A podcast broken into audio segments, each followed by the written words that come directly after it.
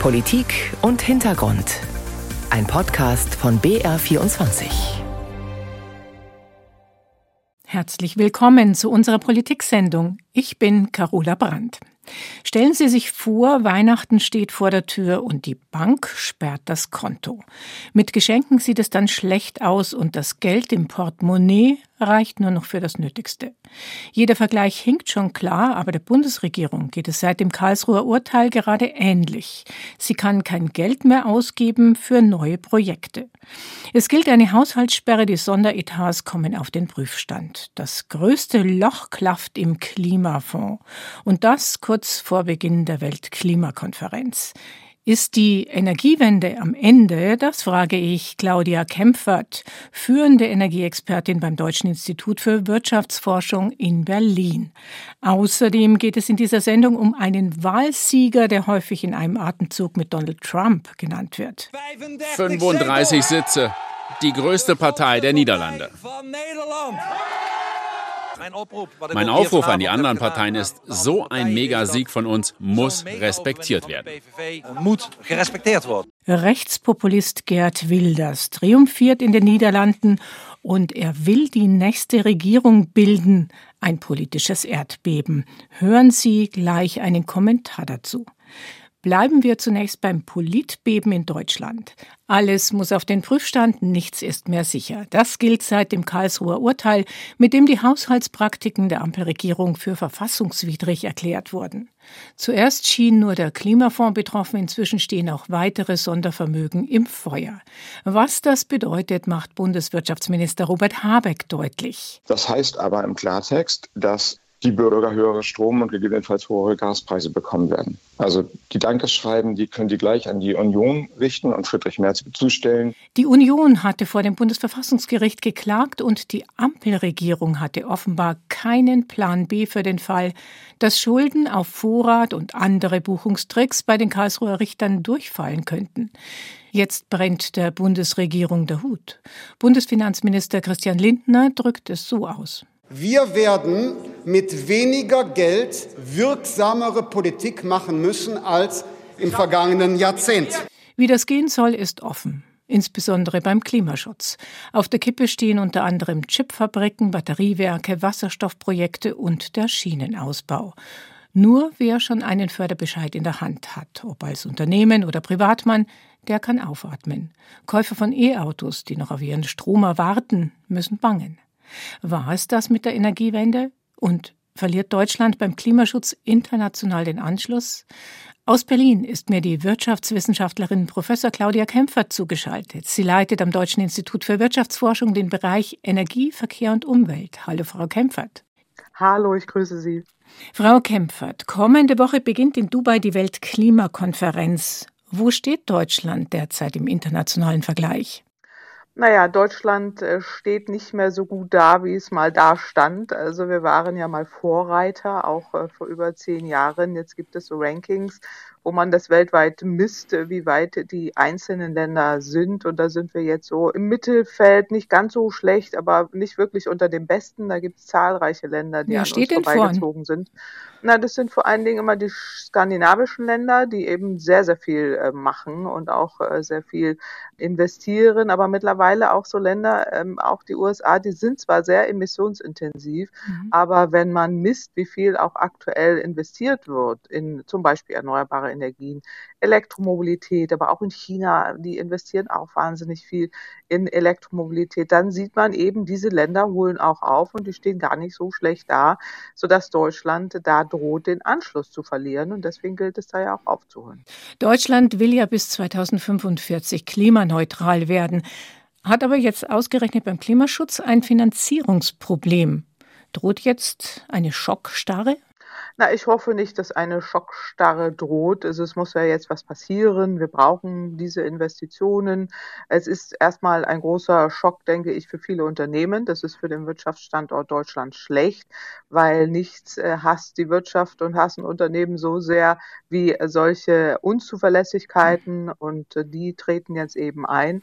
Das ist tatsächlich problematisch. Aber dass wir das Finanzproblem nicht in den Griff kriegen können, das sehe ich so ohne weiteres nicht. Es gibt ja genügend genügend, äh, gäbe auch genügend Möglichkeiten, an verschiedenen Stellen anzusetzen. Das gilt es jetzt eben auch umzusetzen und zu verbessern, um dann auch wirklich rauszufinden aus dieser, aus dieser sehr misslichen Lage. Wo soll das Geld denn jetzt herkommen, zum Beispiel für den Klimaschutz? Ich denke, man muss auf drei Ebenen an drei Stellen ansetzen. Also einmal, dass man sich nochmal anguckt, wo kann man denn nicht auch wirklich kürzen? Also die Ausgaben in Nicht-Zukunftsbereiche kürzen.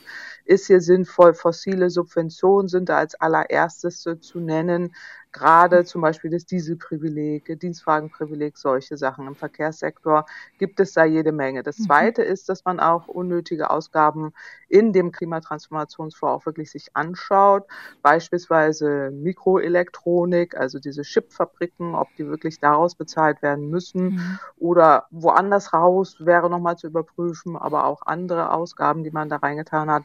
Und drittens ist eben diese Schuldenbremse aussetzen. Das macht man jetzt und das sollte man auch verlängern verlängern und Wege finden, auch die Schuldenbremse wirklich zu flexibilisieren. Mhm. Könnte man den Klimanotstand ausrufen und damit dann alles rechtfertigen? Na, das war schon mein Vorschlag. Verfassungsrechtler sagen mir an der Stelle, naja, das geht eben nicht, weil also muss ein unvorhersehbares Ereignis sein. Aus meiner Sicht ist die jetzige Klimakrise in der Dimensionalität durchaus so substanziell, dass es da ein Argument geben muss, auch für eine längere Zeit, nicht nur für ein Jahr. Das kann es ja nicht sein, dass Krisen immer sofort wieder gehen. Also das spricht viel, dass man dafür, dass man einen Weg findet, wie man diese Schuldenbremse flexibilisiert und wie man Wege findet, dann auch Finanzierungsmöglichkeiten zu schaffen, um in Zukunftsbereiche zu investieren. Darum geht's ja. Was wäre denn so eine Finanzierungsmöglichkeit? Also zum Beispiel sollte man die CO2-Abgabe schneller erhöhen als geplant? CO2-Preise heißt, Öl, äh, Gas und äh, Kohle verteuern sich aber insbesondere auch für Heiz- und Tankkunden. Und das geht nur, wenn man das einführt mit einem Ausgleich, einem finanziellen Ausgleich, ein sogenanntes Klimageld, äh, was ja eigentlich die Regierung auch auszahlen wollte, was ja bisher noch nicht gekommen ist. Darüber könnte man das machen, äh, dass, dass man die Preise da erhöht, wäre auch sinnvoll. Man kann aber auch Krisen und Übergewinne äh, besteuern, wenn man sich anschaut, wie hoch und üppig die Gewinne im Moment einzelner fossiler Unternehmen sind, Rüstungskonzernen. Also auch da äh, gäbe es Möglichkeiten, Vermögensteuer auch an die Vermögenden etwas mehr ranzukommen. Möglichkeiten gäbe es. Man könnte auch sparen. Oppositionsführer Friedrich Merz von der CDU ist dafür, das Heizungsgesetz abzuschaffen. Sehen Sie das Heizungsgesetz als verzichtbaren Kostenfaktor? Nein, beim Heizungsgesetz sollte man nicht ansetzen. Wir haben ja Klimaziele zu erfüllen. Die Emissionen müssen äh, schnell runter. Wir haben ja wahnsinnig viel Zeit verloren, äh, gerade in der Zeit, wo die CDU auch regiert hat. Und jetzt müssen die Emissionen sinken. Wir haben ein Klimagesetz zu erfüllen und gerade im Gebäudesektor muss, äh, muss deutlich schnell etwas passieren. Und hier geht es ja darum, dass man den Haushalten Unterstützung gewähren muss, damit sie umsteigen. Mit Schrecken sehe ich jetzt, dass tatsächlich so viele Investitionen in Gasheizungen getätigt werden und eben nicht in Wärmepumpen beispielsweise. Und genau das ist der falsche Weg. Wir müssen also dranbleiben, damit wir international den Anschluss nicht verlieren. Schauen wir doch mal auf die am Donnerstag beginnende Weltklimakonferenz. Gastgeber sind die Vereinigten Arabischen Emirate und von dort kommt unser Öl.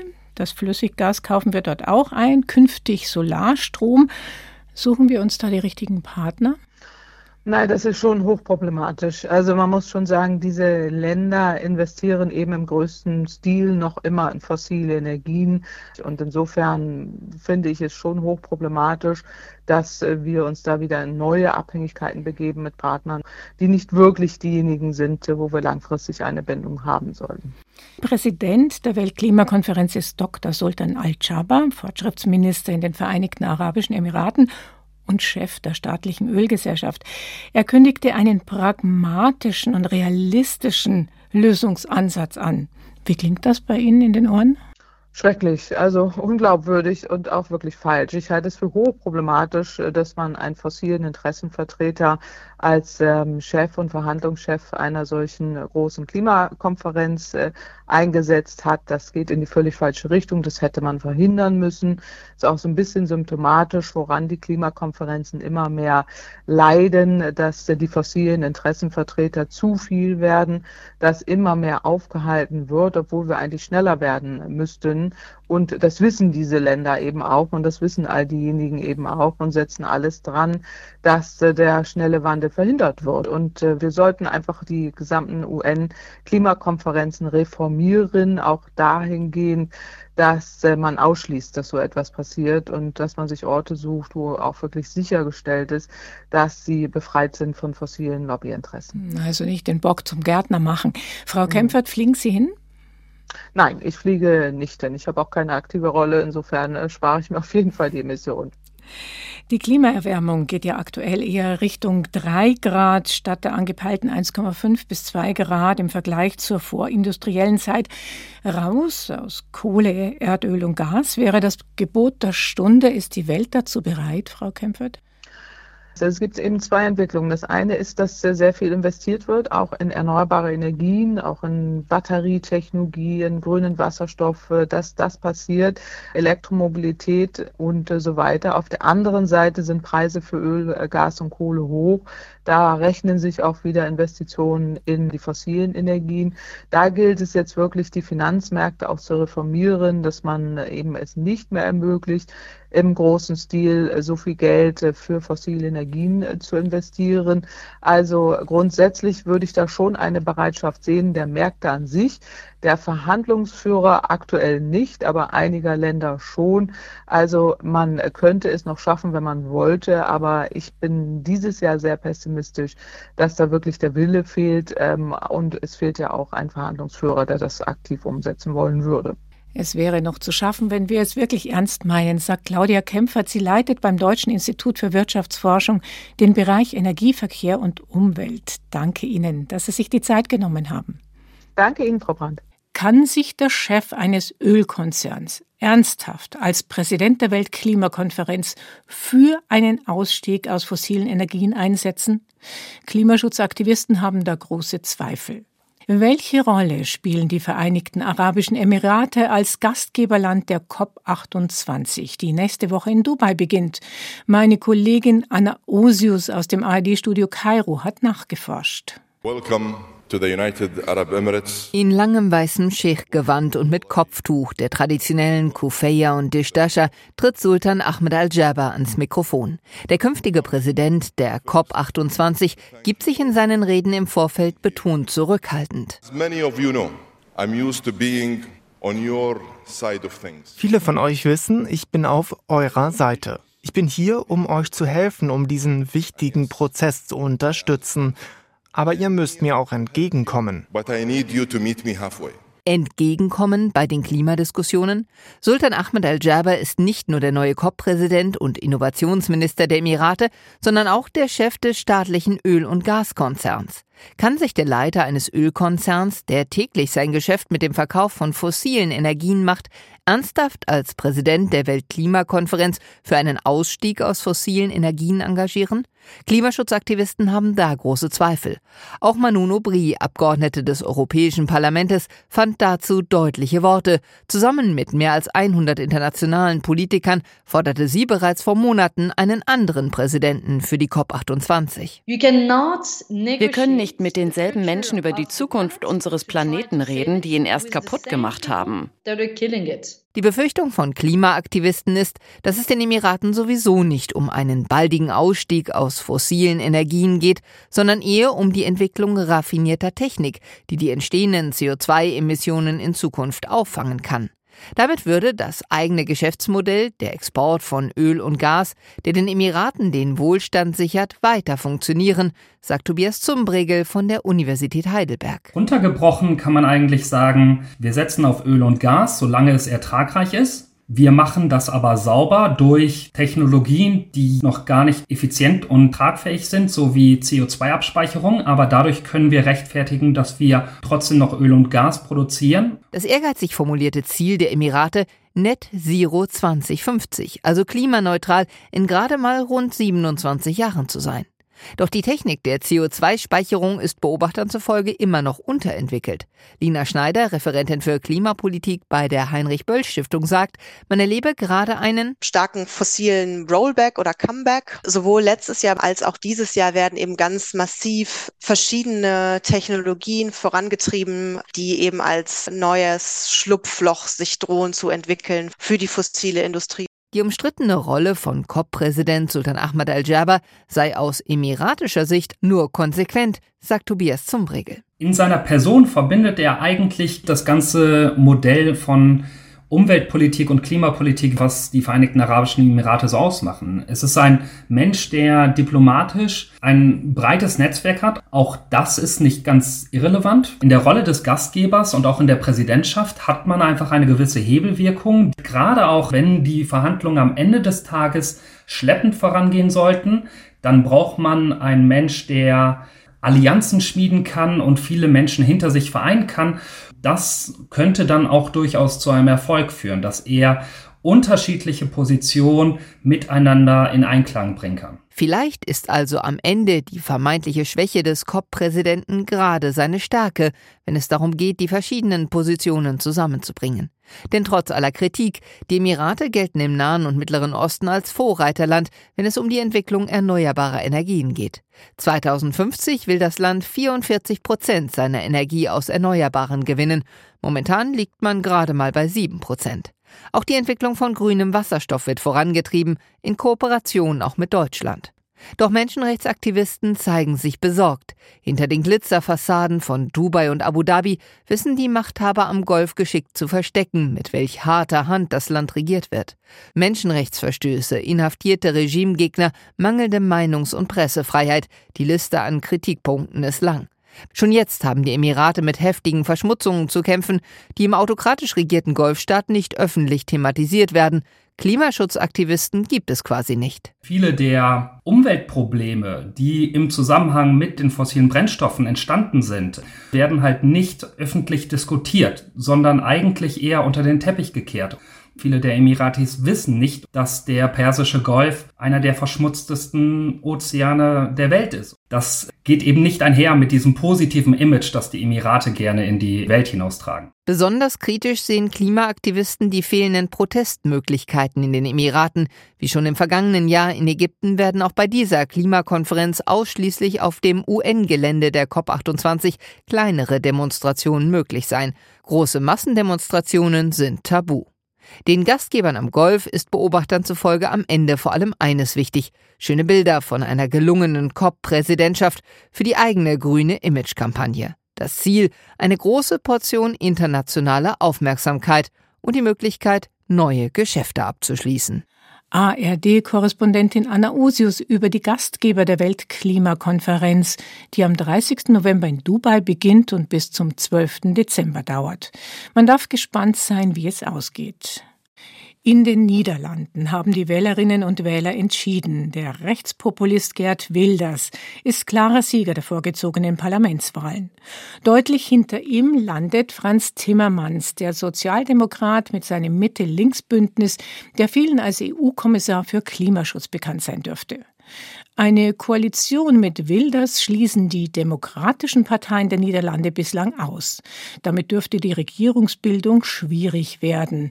Gerd Wilders gilt vielen als niederländischer Trump-Verschnitt. Er träumt vom EU-Austritt, will alle Moscheen schließen und keine Migranten mehr ins Land lassen. Und diesem Politiker gab knapp ein Viertel der niederländischen Wählerinnen und Wähler ihre Stimme. Meine Kollegin Susanne Beetz warnt, die Niederlande, die könnten bald überall sein, wenn demokratische Politiker nicht aufwachen. Ein Kommentar. Karl Marx hat sich in vielem geirrt. Jetzt zeigt sich auch noch, dass seine Behauptung, die Ökonomie komme an erster Stelle, nicht stimmt. Es ist die Moral. Wer es wie Gerd Wilders in den Niederlanden schafft, Politik moralisch anzuheizen, beziehungsweise die diffusen Sehnsüchte sehr vieler Menschen nach Identität, Sicherheit und Homogenität aufzugreifen, der gewinnt. Es wäre Zeitverschwendung, auf Rechtspopulismus einzudreschen. Schlimmer wiegt, dass demokratische Parteien und liberale Politiker ihre Zeit nicht besser genutzt haben, denn sie läuft ab. In den Niederlanden, wo Wilders ziemlich sicher Premier wird, in Frankreich, wo das nächste Staatsoberhaupt wahrscheinlich Marine Le Pen heißt. Und bei uns arbeitet die Ampelregierung als Wahlhelferin der AfD, die wiederum die parlamentarische Demokratie von innen her liquidieren möchte. Rhetorisch eine sogenannte Brandmauer aufzuschichten, bringt nichts, wenn gleichzeitig vorbei an den Bedürfnissen der Bevölkerungsmehrheit Politik gemacht wird. Es funktioniert auch nicht mehr, Stimmen mit immer mehr sozialen Wohltaten alias Bürgergeld gewinnen zu wollen. In den Niederlanden und in fast ganz Europa ist ein ideelles Vakuum entstanden, weil die Fragen, wer gehört zu uns, für welche Werte stehen wir, für wen geben wir Geld aus, von der etablierten Politik ungenügend beantwortet wurden. Aber genau das sind die Themen, die den Menschen unter die Haut gehen. Wilders will, Zitat, dass der Niederländer wieder an erster Stelle kommt, dass der, Zitat, Asyl-Tsunami gegen geschlossene Grenzen prallt. Die Berliner Ampelregierung hat viel Vertrauen verspielt. Mit zügigen und wirksamen Reformen ihrer naiven Migrationspolitik sollte sie endlich den überall wartenden Wilders den Wind aus den Segeln nehmen, vorausgesetzt, sie will die Demokratie wirklich beschützen. Er will, dass in den Niederlanden Marine Le Pen in Frankreich und die AfD in Deutschland ein düsteres Bild, das meine Kollegin Susanne Beetz in ihrem Kommentar zeichnet. Noch regiert in Frankreich Emmanuel Macron, und der beschwor kürzlich zusammen mit seinem Kollegen Olaf Scholz die deutsch-französische Zusammenarbeit. Im Grunde wollen wir mit deutsch-französischer Einigkeit ein Europa gestalten, das deutlich stärker und souveräner ist, in einer immer unübersichtlicheren Welt, die unsere Bevölkerung verunsichert. Doch im deutsch-französischen Verhältnis knirscht es schon seit einiger Zeit. Zu unterschiedlich ist die Sicht auf Themen wie Atomkraft und Finanzen. Und dass Deutschland drei Goethe-Institute in Frankreich schließen will, weckt Sorgen vor einer neuen Sprachlosigkeit zwischen den Nachbarstaaten. Dabei bemühen sich Deutschland und Frankreich um Zusammenarbeit, vor allem bei Rüstungsprojekten. Mit vielen Milliarden werden Projekte für ein gemeinsames Luftwaffensystem und einen gemeinsamen Panzer gefördert. Auch hier läuft es allerdings nicht immer rund, obwohl beiden Ländern bewusst ist, dass sie einander brauchen. Mein Kollege Jean-Marie Macron berichtet. Man kann Weiß und grau sind die hohen Wände gestrichen, lange Tischreihen aufgebaut, die Rechner brummen laut vor sich hin. Immer wieder ist ein startendes oder ein landendes Flugzeug zu hören. Die Firma Airbus erprobt hier in manchen Flugzeuge genauso wie die Bundeswehr. Sebastian Schneider steht vor dem größten Flachbildschirm im Raum, knapp 60 Zoll groß. Ich habe da mal was vorbereitet, sagt der Ingenieur.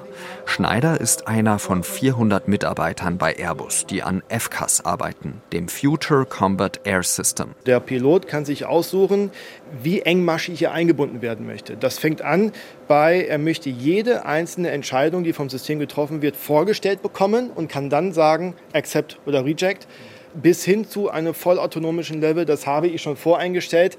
Da drücke ich einen einzigen Knopf und die komplette Mission wird vollautonom ausgeführt. Bei FCAS handelt es sich nicht um einen neuen Kampfjet, sondern um etwas weit umfassenderes. Darum, wie Piloten aus dem Cockpit heraus mit anderen Kampffliegern, aber vor allem mit Drohnen zusammen Missionen durchführen können. Der Pilot der Zukunft hat nichts mit einem draufgängerischen Einzelgänger aller Tom Cruise in Top Gun zu tun, sondern er muss unterschiedliche Systeme beherrschen und etwa automatisiert fliegende Drohnen einsetzen können. Schneider deutet mit der Hand auf die Karte, die auf dem Bildschirm zu sehen ist. Es handelt sich um ein Gebiet in Finnland, wo der Prototyp von FCAS kürzlich getestet wurde. Um einen großen blauen Kreis im Nordosten der Karte kreisen vier blaue Punkte. Der große Kreis ist der Pilot im Kampfjet, der Operateur. Die Punkte sind die Drohnen. Schneider drückt auf den Touchscreen, gibt den Auftrag, das Gelände nach Radargeräten zu durchsuchen. Zwei Drohnen fliegen los, eine hält sich nördlich, die andere südlich. Ein roter Punkt leuchtet auf. Sie haben den feindlichen Radar entdeckt. Die Drohnen senden ein Störsignal, der Radar ist unschädlich. Der Pilot hat sich währenddessen nicht von seinem Ausgangspunkt entfernt. Wir werden dem Menschen so viele Entscheidungen abnehmen, wie taktisch und ethisch vertretbar ist. Bis 2040 soll FCAS eingeführt werden. Das Ganze soll am Ende um die 100 Milliarden Euro kosten.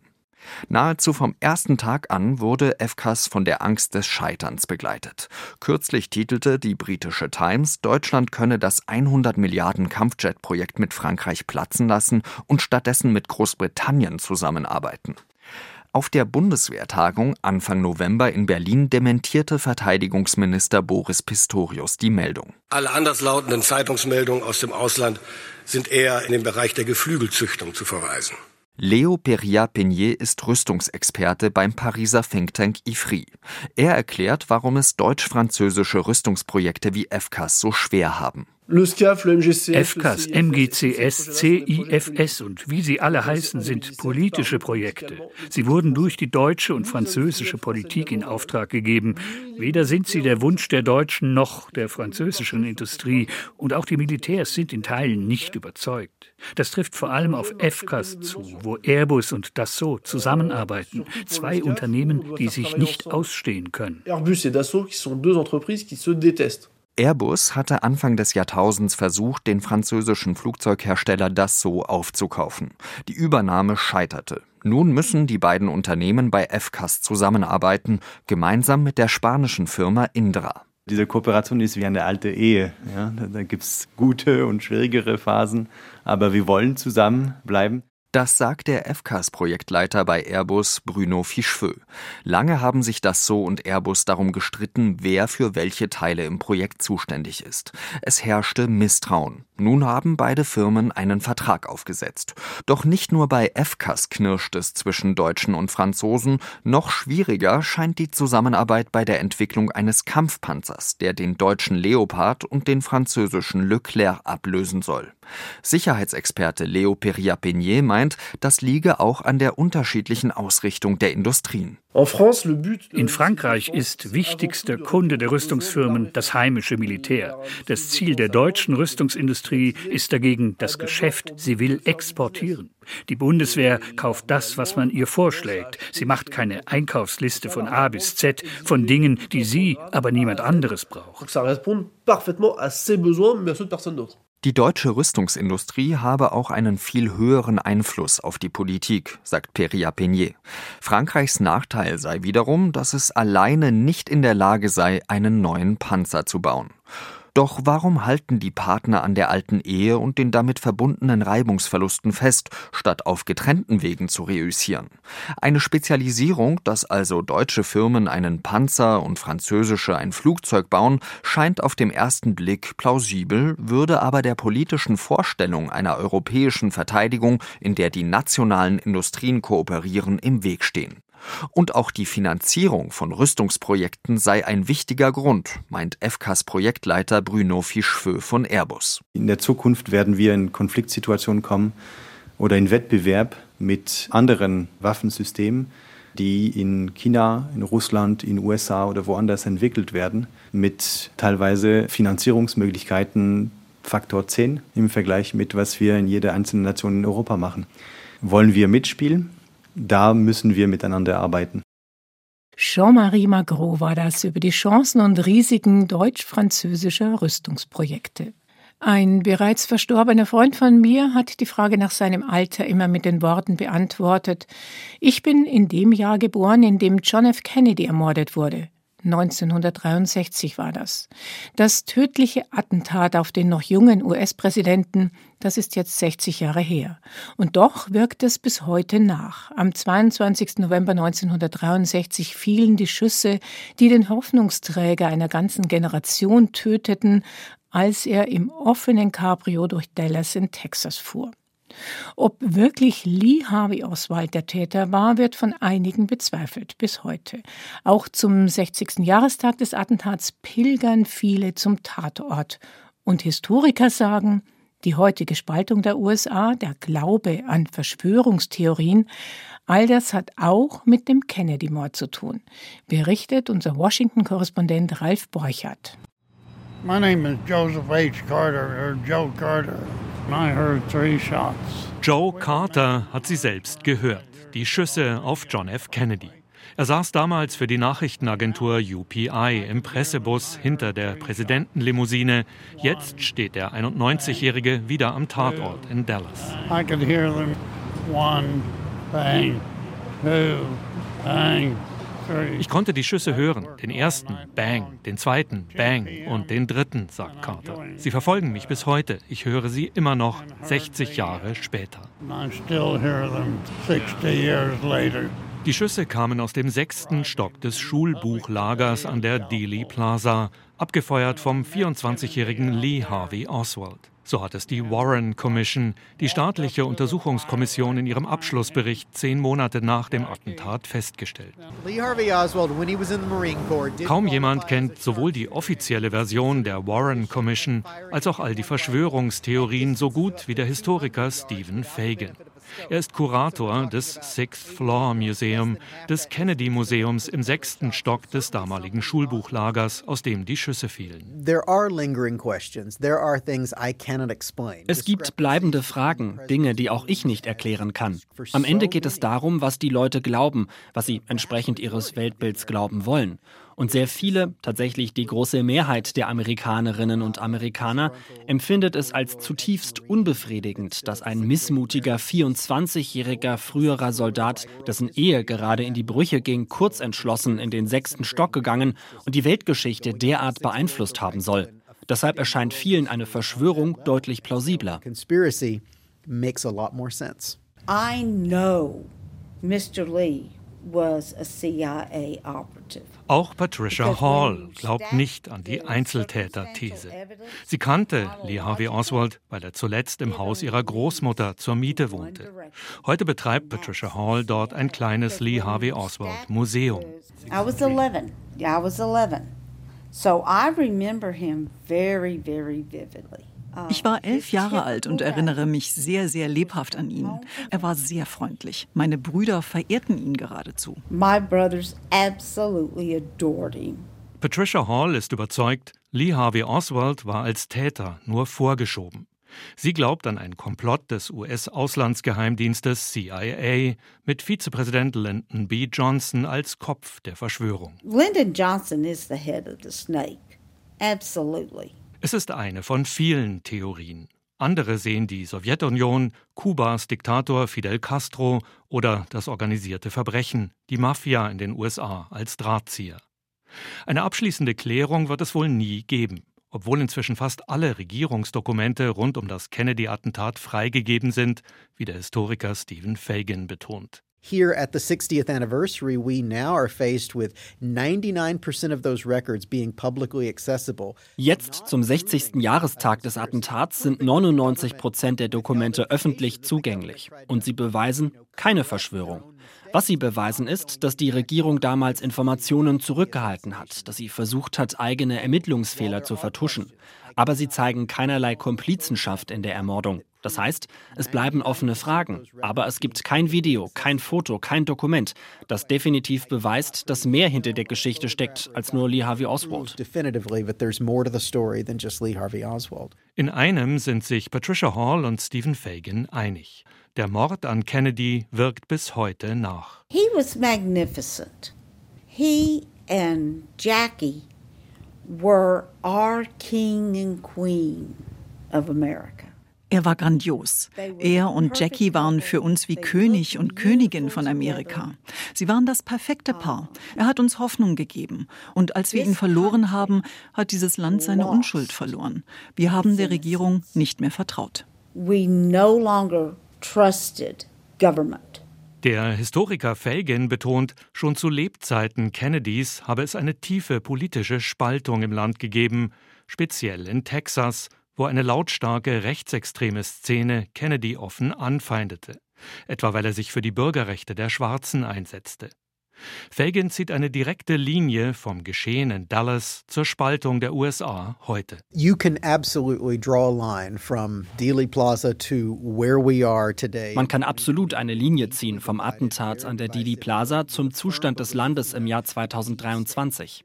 tief gespalten, mit dem festen Glauben vieler, dass es einen Deep State, einen tiefen Staat gibt, eine geheime Regierung, die im Hintergrund die Dinge kontrolliert.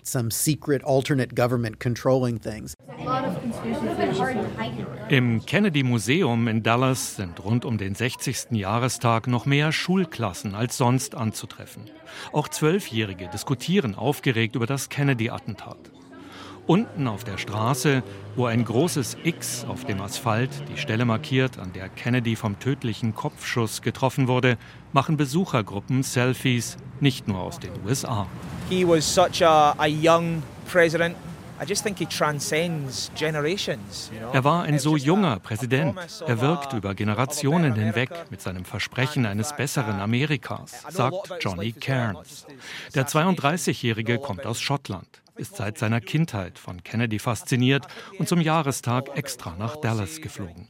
Er weiß, dass die politische Leistungsbilanz Kennedys im Urteil vieler Historiker eher gemischt ausfällt, aber er selbst ist durch und durch Fan. John F. Kennedy, I admire him a lot. Ich bewundere John F. Kennedy sehr. Es gibt heute einfach keine Politiker mehr wie ihn. Was 1963 passiert ist, war ein Wendepunkt, das ist sicher. There's just no politicians like him anymore, you know. And what happened in 1963, it was a watershed moment for sure. Ralf Borchert aus dem ARD-Studio Washington über den Kennedy-Mord vor 60 Jahren, der bis heute Anlass zu Verschwörungstheorien gibt. Das war Politik und Hintergrund. Am Mikrofon verabschiedet sich Carola Brandt.